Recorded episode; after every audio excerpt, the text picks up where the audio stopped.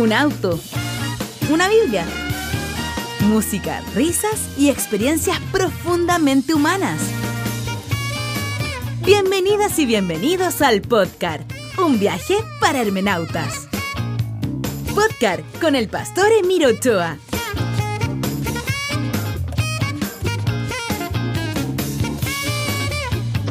Buenos días, buenos días, buenos días. Comenzamos la transmisión de Romanos capítulo 12. Me conecté justo, justo a tiempo porque adivinen qué.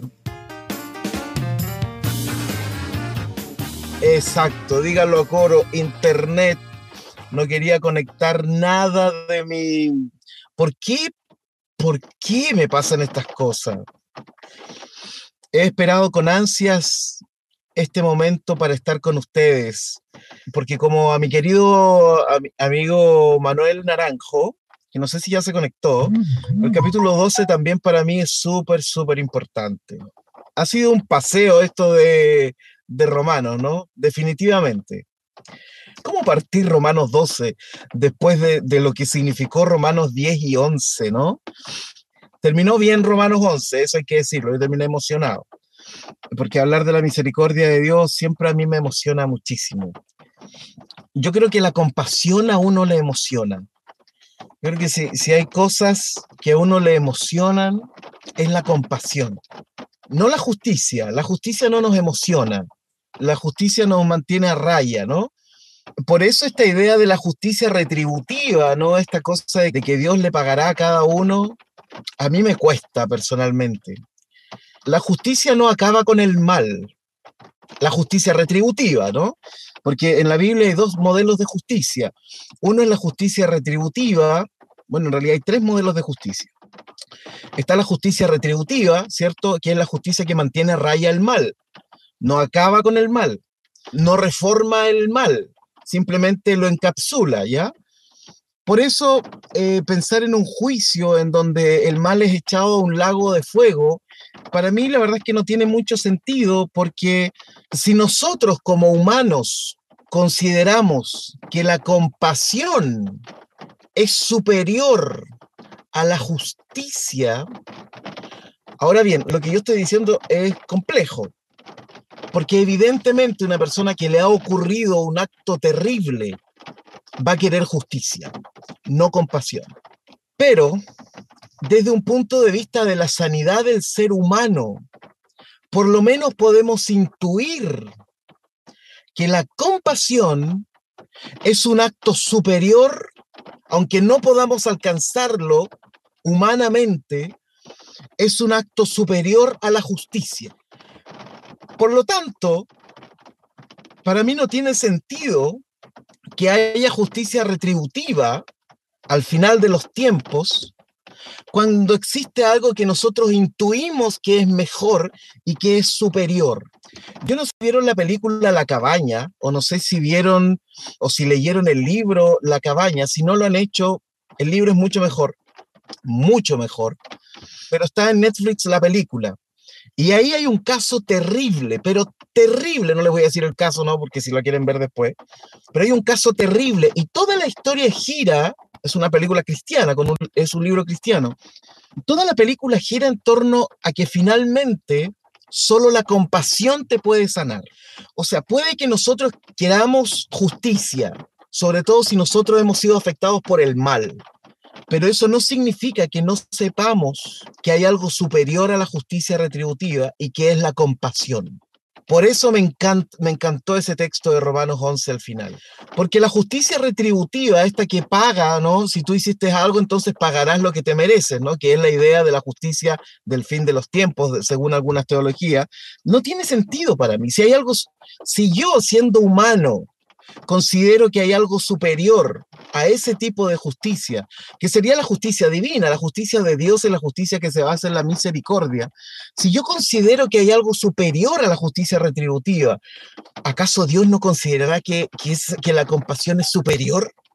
Absolutamente. Bueno, pero ese es otro tema. Ni, siquiera sé por qué llegué al tema de la, de la, de la justicia. Bueno, vamos a Romanos 12. Yo coloqué en el aviso ahí donde uno tiene que colocar los temas, ¿no? Que íbamos a estudiar de Romanos 12 del 1 al 5.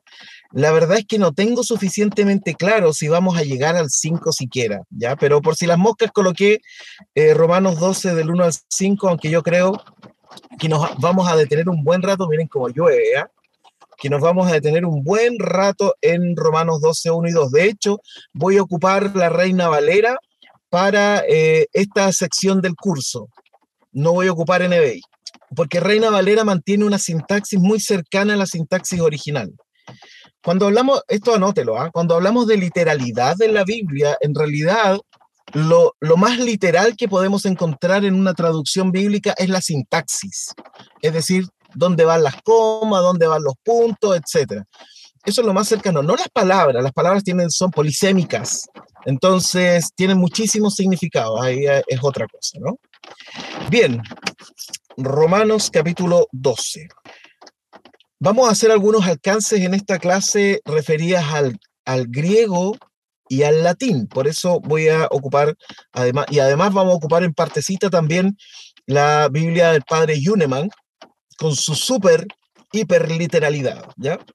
Dice así: Así que, hermanos, os ruego por las misericordias de Dios que presentéis vuestros cuerpos en sacrificio vivo, santo, agradable a Dios, que es vuestro culto racional.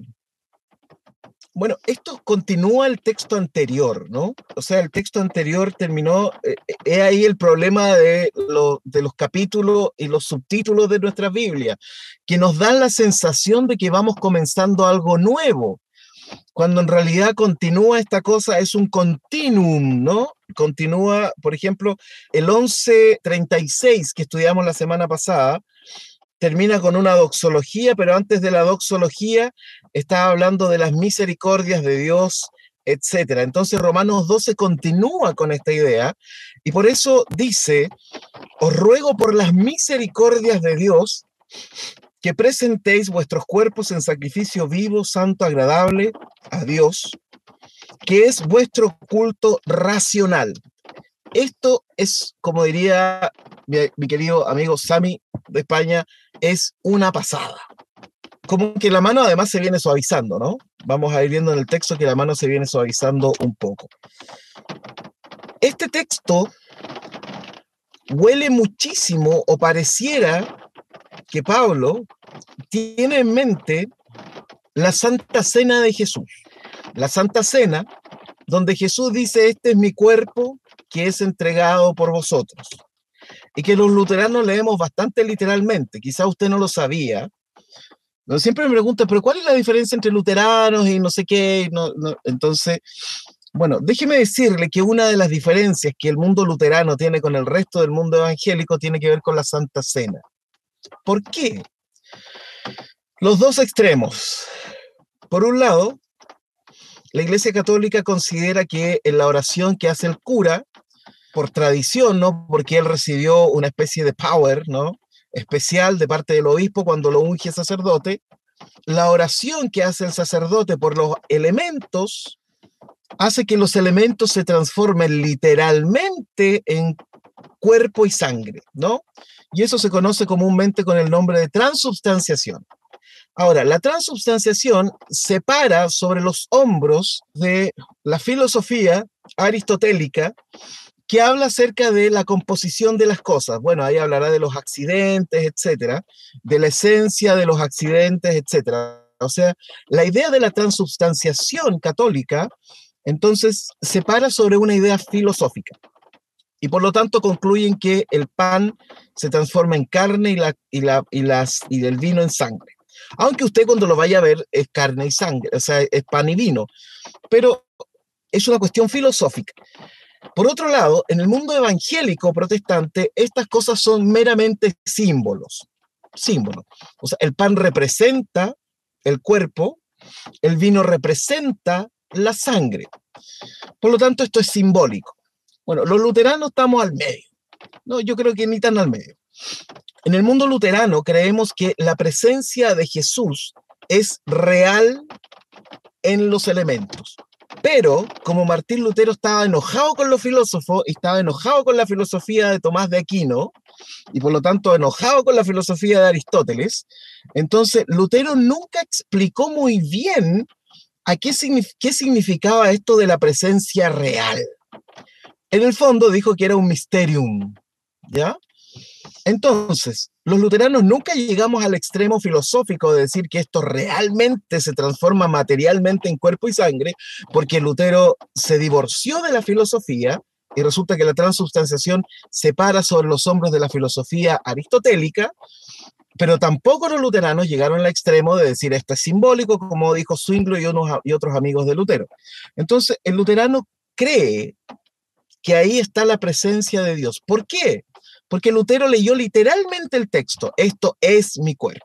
Entonces pareciera que Pablo está pensando, creo yo, en la Santa Cena, cuando Jesús se ofrece, ¿no? Como cuerpo y sangre, ya para que los demás... ¿Por qué? Dice, así que hermanos os ruego por las misericordias de Dios, la vulgata dirá misericordiam Dei, por las misericordias de Dios, que presentéis vuestros cuerpos en sacrificio vivo. Ahora, esto es súper interesante, porque la vulgata latina traduce así, que presenten sus cuerpos, corpora vestra, ¿no? Vuestros cuerpos, después dice, hostiam viventem, hostiam viventem. O sea, fíjense que Jerónimo, el que hace esta traducción del griego al latín, de los textos, la famosa vulgata latina, la vulgata del pueblo, digamos, del vulgo, de la vulgata, es como la pellita, ¿no? que es la, la versión aramea del pueblo, eso significa pellita. Entonces, es sumamente interesante que la palabra sómata, que sería el griego, ¿cierto? Cuando dice que presentéis vuestros cuerpos, dice que presentéis vuestro sómata, ese sería el texto griego de Pablo, ¿ya? Que viene de la palabra soma, que es eh, la palabra cuerpo en griego, y que se parece mucho a la pastilla soma de Aldous Huxley del mundo feliz. ¿Se acuerdan? Qué maravillosa novela. Si usted no la ha leído, de verdad debe leerla ahora. Tu momento es ahora. Tienes que leer El mundo feliz de Aldous Huxley. Es maravillosa y profética. Bueno, en el mundo feliz eh, existe una pastillita que se llama Soma, y esa pastillita eh, te hace como, como volver a, sentirte feliz y alegre. Algo muy parecido se hizo con la película Equilibrium. Si usted no la ha visto, véala. Es muy, muy interesante. Equilibrium, donde, donde trabaja Christian Bale, Batman, ¿no? Él, no es una película, es como una película de culto, así como una película que quedó como guardada por ahí, pero es sumamente interesante, con, con elementos religiosos sumamente potentes. Bueno, entonces, la palabra griega para cuerpo es sómata, pero que Jerónimo transforma en hostiam. De ahí vendrá la palabra hostia.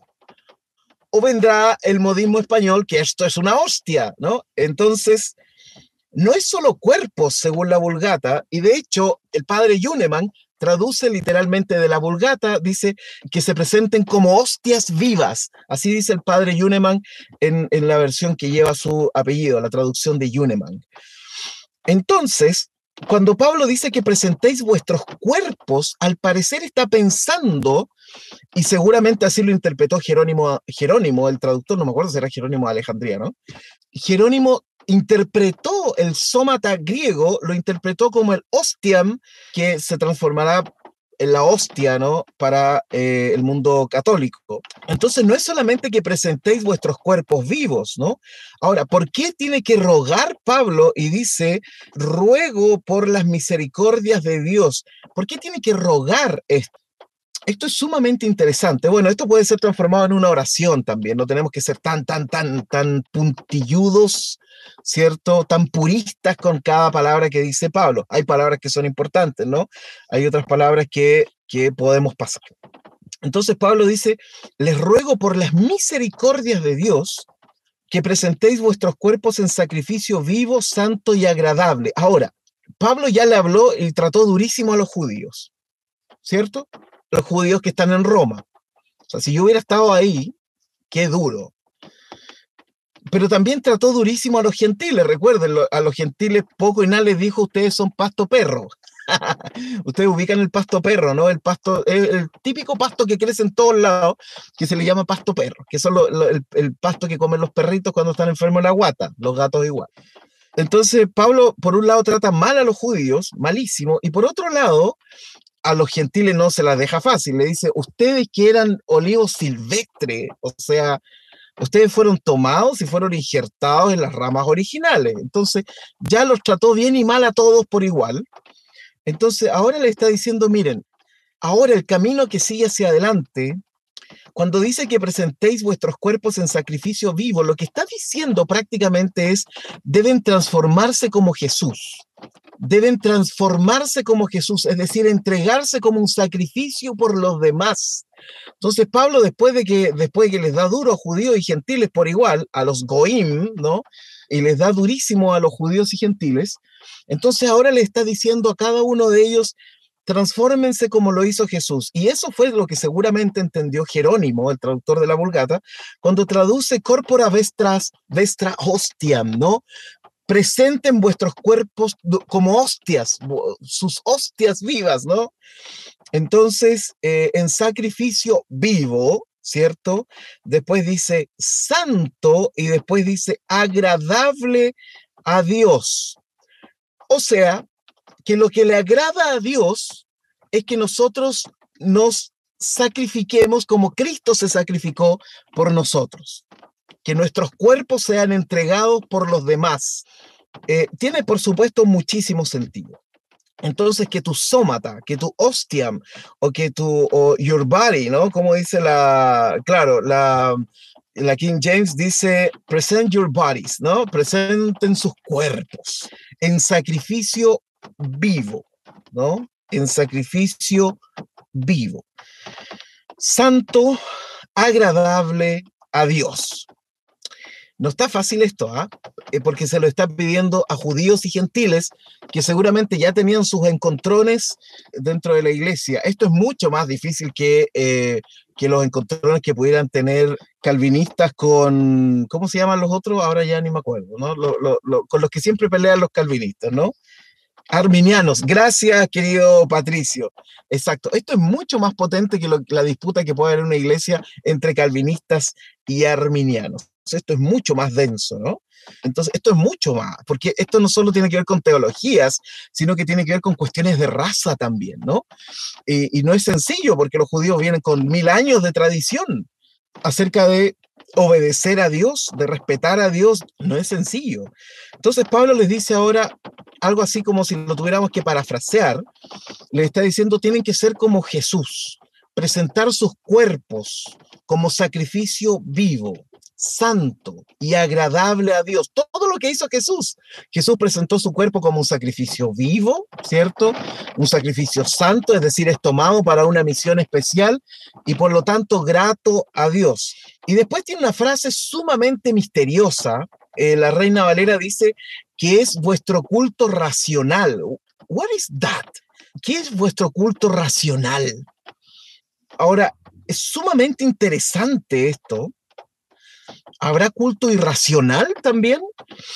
Vuestro culto racional. Ahora, fíjense que es sumamente interesante. Eh, la Vulgata Latina habla de racionabile, racionabile también es culto racional, pero fíjense que el texto griego, esto les va a encantar a algunos, ¿no? El texto griego habla de logiken. Ajá, vuestro culto lógico, logiken viene de lógica, de la palabra, otra palabra griega que aprendieron hoy día, ¿no? Lógico viene de logiken. o en realidad la palabra no, eh, es la palabra aquí que está en el texto en el texto griego. La palabra original es lógicos. Entonces, esto es vuestro culto lógicos, ¿ya?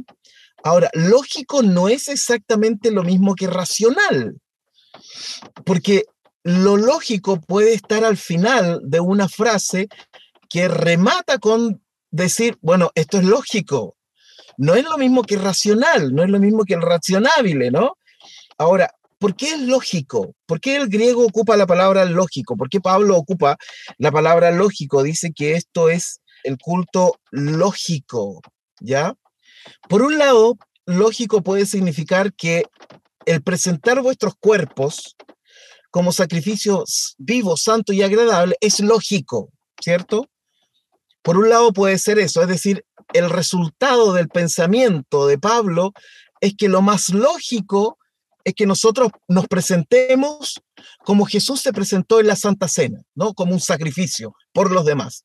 Entonces, para Pablo podría ser eventualmente lógico que nosotros hiciéramos lo mismo o que los eh, judíos y gentiles que habitaban la iglesia de Roma presenten, se presenten a sí mismos como sacrificios vivos. Y para Pablo diría que eso es lógico, porque Pablo mismo también lo ha hecho, ¿ya?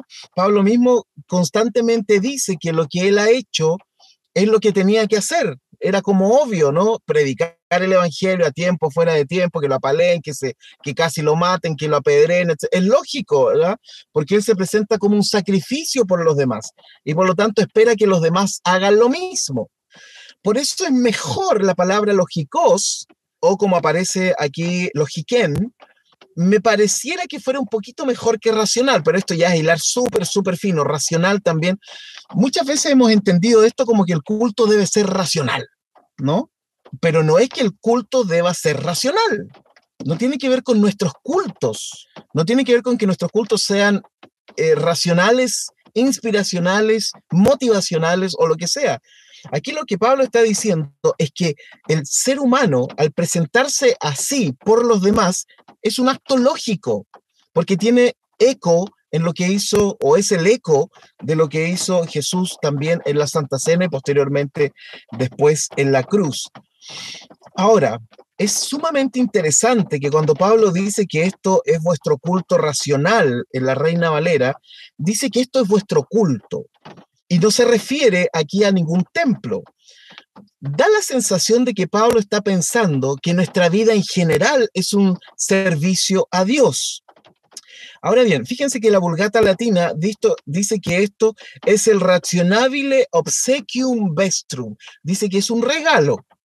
No dice que esto es un culto racional, ¿no? Dice que esto es, es vuestro obsequio. Ah, está bueno eso también, ¿no? Mientras que el texto griego dice logiken latreian, ¿ya? De la famosa palabra latrei, ¿no? De la treia vendría la treia, que es un culto divino. Por lo tanto, Reina Valera está más cercana al texto griego, mientras que Jerónimo en la Vulgata hace como una interpretación. No dice esto es vuestro culto racional, ni es vuestro logiken latreian, nuestro culto divino, ¿cierto? Lógico, eh, sino que dice que es vuestro obsequio a Dios, ¿no? ¿Por qué Jerónimo no traduce como culto? Eso sería una pregunta interesante. Quizás porque la idea del culto, de la misa, ya estaba en el siglo III, cuando escribe, cuando traduce la vulgata oficial, digamos. Entonces quizás ya la misa estaba instituida. Entonces quizás Jerónimo dijo, no, esto no le vamos a poner misa, ¿no? Eh, puede ser, esto es pura especulación, ¿no? Pero cuando Pablo dice que es su lógica en la traían, su culto lógico es casi como, es como su servicio divino. Es como que el verdadero culto es cuando te ofreces por otro. Si eso fuera así, sería un bombazo. Que tu verdadero culto es cuando te ofreces por otro, cuando te transformas en un sacrificio vivo por otro. Eso sería sumamente interesante de poder traducir de esa forma. Entonces, es un texto muy, muy interesante que tiene eco, ¿no? Que tiene eco en la Pascua, que tiene eco en el sacrificio de Jesús y que es súper interesante porque nos dice que al parecer en la Treyán, ¿cierto? El culto divino, miren lo que voy a decir, el culto divino al parecer adquiere todo su sentido, no cuando le cantas a Dios, no cuando le ofrendas a Dios, sino con cuando te transformas tú mismo en una hostiam, en un cuerpo que se da por otro. Y ahí parece que es, lo lógico, ¿no? Por eso ocupa la palabra logiquén, porque pareciera que lo lógico es que te entregues por otro. Y ese sería el culto agradable a Dios, ¿no? El obsequium de la vulgata. Es un regalo. Tiene muchísimo eco, por supuesto, con el Monte de las Bienaventuranzas, por ejemplo, ¿cierto? Si la iglesia pensaba esto así, al principio, Quizás por eso podríamos entender por qué la iglesia fue tan poderosa en sus inicios. Porque si tú sabes de un grupo de gente que se está juntando y que el, y que el mayor símbolo que tiene esta gente es que se preocupan tanto los unos por los otros, se preocupan tanto unos por otros, o sea, tú no vas a querer participar de eso. No es una religión, porque religiones en el Imperio Romano habían todas estas, y, y todas estas. Pero de pronto surge un grupo de hermanos que se reúnen en las casas como dice el libro de los hechos, y algunos venden sus cosas para ponerlas al servicio de los demás, etcétera. Y como dice la canción de Marcos Vidal, mirad cómo se aman, ¿cierto? La iglesia. Qué linda esa canción. Entonces, no quieres participar de eso. Y, no solo eso, además no aprenderás de eso. Por ejemplo, todos quienes han tenido padres dadivosos, que han tenido ejemplos de familias dadivosas, no terminan siendo dadivosos padres que se preocupan por los demás, que se preocupan por los vecinos, que se preocupan por la gente que pasa a pedir por la casa, que van, no sé, a comedores abiertos, etcétera. ¿Acaso sus hijos no van a aprender de eso y van a seguir siendo lo mismo? O sea, el bien es tremendamente contagioso. De hecho, hay un estudio científico que dice que el bien, el alcance de, hacer el bien es tremendamente alto con respecto al mal. Entonces, si Pablo dice, ustedes, judíos y gentiles, si hacen lo mismo que hizo Jesús, presentarse como hostiam, ¿cierto? Como hostia, como cuerpo por los demás, ahora uno entiende por qué la iglesia crecía tanto. Hay un ejemplo súper interesante que eh, da um, Mario Sabán en una de sus charlas acerca de, del cristianismo de Pablo donde él dice, no me acuerdo, tiene como mil charlas, no me acuerdo cuál era, donde él dice que efectivamente, por ejemplo, si una mujer quedaba viuda y tenía hijos, para poder vivir en el tiempo, de, el tiempo de, de, de, la iglesia, digamos, de la iglesia primitiva, que raro suena decirle primitiva, ¿no? Es como la iglesia de las cuevas, ¿no? De la, de la primera iglesia, si una mujer perdía a su marido y quedaba viuda y no tenía recursos, lo único que le quedaba era vender a sus hijos como esclavos. Sin embargo, en la iglesia, si una mujer quedaba viuda, la comunidad se encargaba de cuidarla y de protegerla. ¿No vas a querer participar de una comunidad así? Donde el acto principal de la religión es el entregarte tú mismo como hostiam hacia el otro. Obvio que voy a querer participar de una religión así, por supuesto. Si lo que, lo que todo lo que nosotros buscamos es protección, amor, cariño. Entonces me hace muchísimo sentido este texto. Muchísimo sentido. Versículo 12, Romanos 12, 2. Voy a leer la Reina Valera. No os conforméis a este siglo, sino transforméis formaos por medio de la renovación de vuestro entendimiento, para que comprobéis cuál sea la buena voluntad de Dios, agradable y perfecta. Otra vez aparece la palabra agradable en relación a la voluntad de Dios. No os conforméis a este siglo. Lo que vamos a decir en este texto va a ser terrible, hermano. Terrible. Qué chamuyento. Pero es sumamente interesante. Primero, cuando dice no conforméis a este siglo, que la vulgata dirá el século, ¿cierto? Por eso decimos sécula seculorum, por los siglos de los siglos, o algunas personas dicen per sécula, para siempre, ¿no? Entonces, el texto griego ocupa la palabra aioni, que viene de aion, que significa era. Entonces lo que está diciendo es que no te conformes a esta era. Y cada generación tiene su era. Nosotros no vivimos en la era romana, no vivimos en aquella era, nosotros vivimos en otra era, en otro ayón, en otro mundo. De hecho, fíjense que es súper interesante porque la Reina Valera dice, no os conforméis a este siglo, siguiendo la vulgata que dice século. Eh, dice século, pero la versión King James dice no, no te conformes a este mundo, ¿no? Y el texto griego dice aioni, no te conformes a esta era. Esto es súper interesante porque las posibilidades hermenéuticas son muchas. No te conformes a este, a este siglo, ¿no?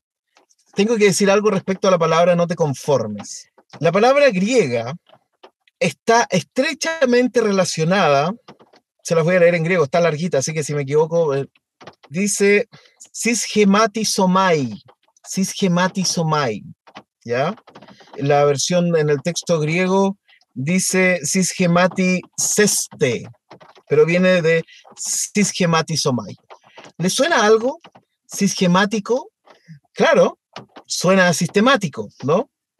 Lo que quiere decir este texto ocupando esta palabra griega es algo así como no, no se sistematicen a este siglo, no se sistematicen a esta era. Y la sistematización es decir, no pertenezcan a un sistema, no se conformen al sistema. Lo dice el texto griego, no lo digo yo.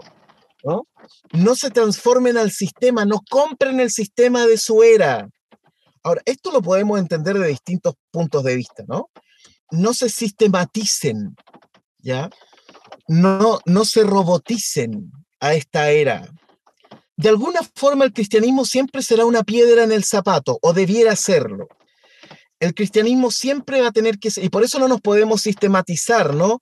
Y por eso no debemos cisgematizomai, ¿no? No podemos sistematizarnos a esta era. No podemos. El cristianismo nace como una piedra en el zapato. ¿Para quiénes? El cristianismo es una piedra en el zapato para todo aquel que quiera transformar una relación con Dios en una religión, primero. Segundo, el cristianismo es una piedra en el zapato para todo aquel que quiera abusar de los más débiles, para todo aquel que quiera excluir a los otros. Por eso siempre será una piedra en el zapato. Será una, el, el cristianismo de Jesús será una piedra en el zapato hasta para la iglesia, siempre porque es inconformista, por eso dice, no se conformen, no se sistematicen a esta era. El cristianismo es inconformista porque constantemente van a haber abusos en el mundo. Constantemente, por eso yo les decía en la clase, ya ni me acuerdo qué número, esta es la clase 41, yo les comentaba que si el mundo discrimina, bueno, el reino de Dios no lo hace. Porque si el mundo discrimina, si el mundo excluye y la iglesia discrimina y la iglesia excluye, ¿Dónde estaría entonces el contraste? Si el reino de Dios es distinto a los demás reinos y yo llego al reino de Dios y resulta que el reino de Dios también discrimina, el reino de Dios también excluye y este reino de Dios en realidad también es súper individualista como lo es eh, como lo que provoca la humanidad de la economía del libre mercado. ¿Y cuál es, el, cuál es la diferencia entonces? Si no hay diferencia entre esta iglesia y la era que vivimos, y por lo tanto seguimos siendo excluyentes, seguimos poniendo cargas sobre las personas, seguimos siendo individualistas como esta era y no hay ningún contraste, entonces lo que tenemos no es cristianismo, sino que es religión cristiana. No tenemos el cristianismo de Jesús. El cristianismo de Jesús era una piedra en el zapato. Si nosotros no somos una piedra en el zapato para la sociedad, visualizando lo que son los abusos que existen en esta sociedad, entonces lo que nosotros tenemos es cultura cristiana, no cristianismo.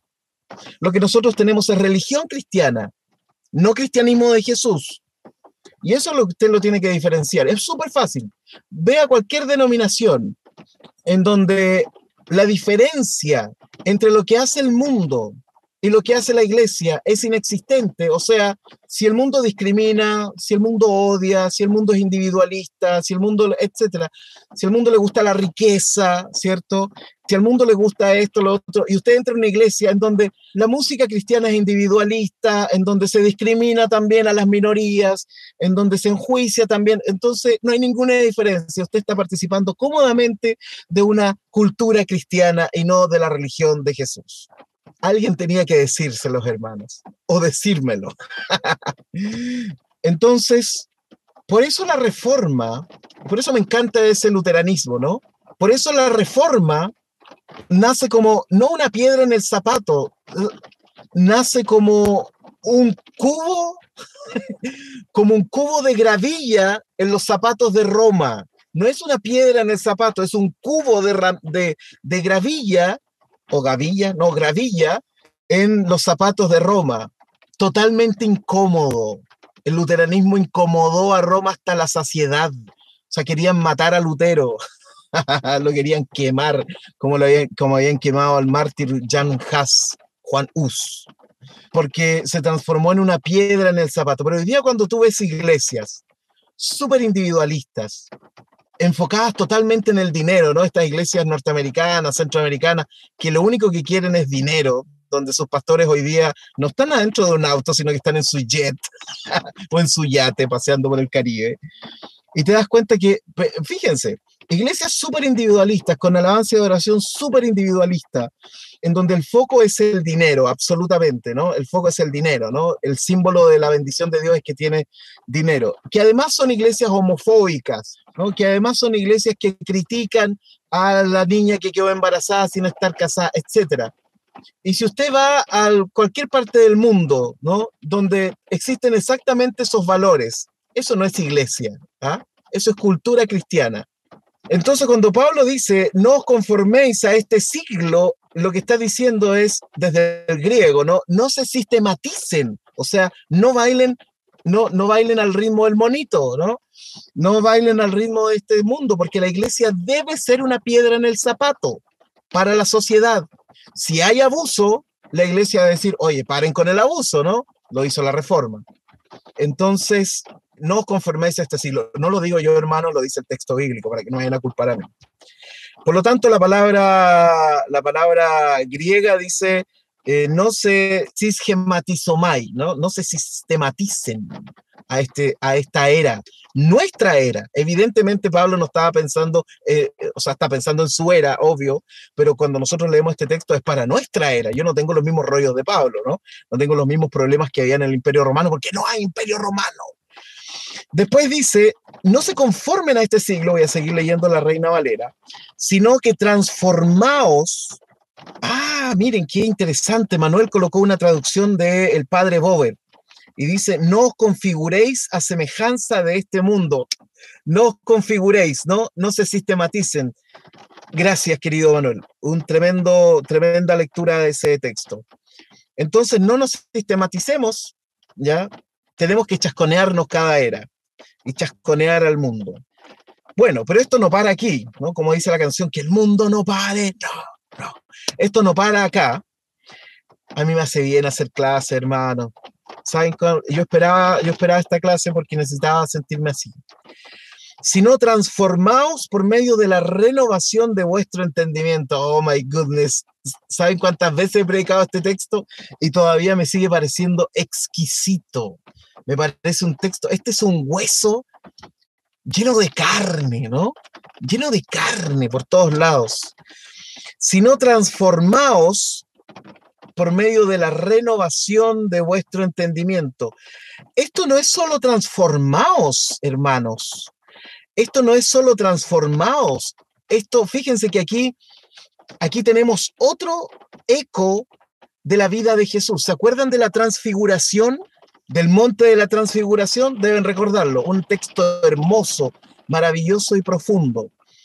Entonces, si no transformados por medio de la renovación de vuestro entendimiento, o sea, primero, no nos sistematicemos, o como decía la, traducción del padre Bober, no nos configuremos, ¿cierto?, a esta era. No lo olvidemos, no nos acomodemos, ¿no?, a esta era sino que transformaos por medio de la renovación de vuestro entendimiento. La palabra transformaos en el texto griego proviene de la palabra metafor. Mi griego siempre es difícil. Ah, dice metamorfoiste. Metamorfoiste, dice el texto griego, que viene de la palabra metamorfomai. Metamorfomai. ¿ya? ¿Le suena algo? ¿Le suena a Frank Kafka? ¿Le suena a la metamorfosis? O sea, el texto de la Reina Valera es bastante suave, porque dice transformaos. Lo que dice el texto griego es que debes ser otra persona. Para cada era tú necesitas ser otra persona, no solo transformar tu forma de pensar, sino que debes metamorfosearte en otro ser humano. Por eso el cristianismo nunca será conformista. Por eso el cristianismo constantemente se tiene que ir renovando, porque siempre hay nuevos casos, hay nuevos tipos de abuso, ¿no? Nuevas formas de discriminación y por eso necesitamos transformarnos desde adentro, ¿no? Necesitamos metamorfosearnos, como dice el texto griego, ¿no? Metamorfosearnos por medio de la renovación, ¿cierto? De nuestro entendimiento, ¿ya? De nuestra forma de pensar, de nuestro, de nuestro nos, de nuestra mente. O sea, esto es sumamente interesante. Si estuviera Amy Cuddy, que la cité las charlas TED hace varias, varias, varias jornadas, si estuviera ella diría esto es súper interesante porque lo que está diciendo Pablo es que primero se transformen físicamente y esto transformará su forma de pensar es muy interesante porque Pablo no ocupa simplemente cambian su forma de pensar. Lo que Pablo está diciendo es metamorfosis, ¿ya? Metamorfosis. Meta quiere decir más allá y, y morfosis, morfema, ¿cierto? De forma. Es decir, que su forma llegue más allá. Cambien de forma. Fíjense qué profundo lo que dice Pablo. Metamorfosis dice Eddie García se entiende mejor con el ciclo de la vida de la mariposa. Exacto. Buen ejemplo. Entonces, no es solo cambiar nuestra forma de pensar, y fíjense que esto es totalmente contrario a la religión. La religión, para que sea religión, debe ser estática. La religión, para que, esto lo voy a repetir, anótelo en su libreta, la religión, para que sea religión, debe ser estática, no se debe mover. Por eso somos religiosos, porque nos, nos gusta que siempre sea de la misma forma, ¿cierto?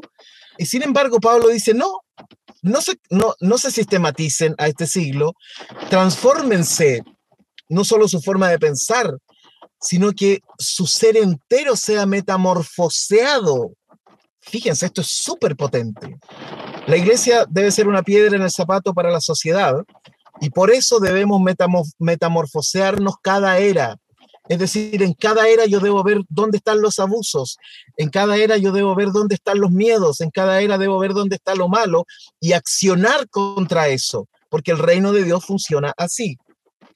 Y después dice, para que comprobéis cuál sea la buena voluntad de Dios, agradable y perfecta. Solo si no te amoldas y solo si te metamorfoseas desde lo exterior hasta la mente, vas a poder darte cuenta de cuál es la voluntad de Dios para esta era. Esto es súper importante, hermano. Por eso a mí me encantan los abuelitos que les, les gusta, o los viejitos, o la tercera o cuarta edad, cuando le pasas un celular touch y están fascinados aprendiendo cómo usarlo. Ellos no se amoldan a la era ellos, e, ellos nos amoldaron, mejor dicho, a su era, donde dicen, no, yo no me meto con eso. No, van adquiriendo nuevos conocimientos, van cambiando de forma de pensar, etc. A mí me encanta eso. Imagínense que esto lo pudiéramos hacer como iglesia siempre. Pero la iglesia siempre luchará contra la religión, porque la religión lo que nos susurra es, esto no debe cambiar, esto debe ser siempre igual. Mientras que el cristianismo de Jesús dice, debe ser una piedra en el zapato para la sociedad y para la misma iglesia, para que comprobéis cuál sea la buena voluntad de Dios agradable y perfecta. Amén. Y de esa forma terminamos la clase de hoy. Gabriel dice, este texto está genial, es como un llamado a un autoexamen para evaluar si nuestras prioridades, estructuración del mundo, nuestro actual inconsciente, etcétera, se amolda a este siglo. Claro. O sea, amoldarse es acomodarse. Quien está cómodo en su religión está amoldado, ¿no? Está sistematizado. Y como ustedes se acuerdan de esta película donde trabaja Morgan Freeman, donde está en una cárcel que se llama Sueños de Libertad, así se tradujo al español. Morgan Freeman en una conversación que tiene con Andy respecto a un viejito que había salido de la cárcel y que ya no hallaba qué hacer afuera porque no calzaba en el mundo. Morgan Freeman le dice, lo que pasa es que está institucionalizado institucionalizado. O sea, ya no se da cuenta y ya no quiere la libertad. ¿Qué era lo que le pasaba a los egipcios? O sea, los israelitas en Egipto que después querían volver, estaban institucionalizados. Querían volver a, la sistemática, querían volver al sistema. Porque este cristianismo el cristianismo de Jesús, hermanos, es tremendamente dinámico. A mí mismo me cuesta mucho, porque yo soy una persona que busca la rutina. Por eso la religión me viene muy bien, me viene muy bien estructuralmente, porque me mantiene siempre haciendo lo mismo. Pero me tengo que dar cuenta de que el cristianismo nos coloca, el cristianismo de Jesús, nos provoca una y otra y otra y otra vez. Es lo mismo que Jesús cuando se encontraba con una persona y esta persona juraba de guata que estaba súper bien, Jesús le decía, pero te falta una cosa. Ese pero te falta una cosa es lo que nos pasa a todos nosotros. Pablo es un ejemplo de desinstitucionalización, en este caso del mundo judío. Exactamente. Gracias, Felipe. Bueno, de esa forma llegamos al final de la clase del día de hoy. No se olvide compartir esta clase. Yo estoy súper contento porque me llegan mensajes de distintas partes del mundo, gente que está siguiendo nuestro curso de romanos de distintos lugares, lo siguen como familia, lo siguen como matrimonio. Hay personas que me dicen lo que les cuesta seguir esta clase de romanos, pero que se están quedando con, con, lo que les sirve. Me parece súper, súper bueno. Entonces estoy muy contento con esta, con esta mm, clase. Gabriel dice, ese es el problema con la relación iglesia-estado, que en un mundo evangélico actual se busca mucho. Es un problema difícil de ver o más bien muy difícil de justificar. Exactamente. Exactamente vamos a tener que hablar más de esto porque Pablo nos desafía muchísimo, muchísimo. Te habíamos extrañado, hermano. Ya, bueno, les mando un abrazo gigantesco a la distancia. Ahora me voy a tomar desayuno y nos vemos mañana. Vamos con los siguientes tres versículos de Romanos. Bendiciones.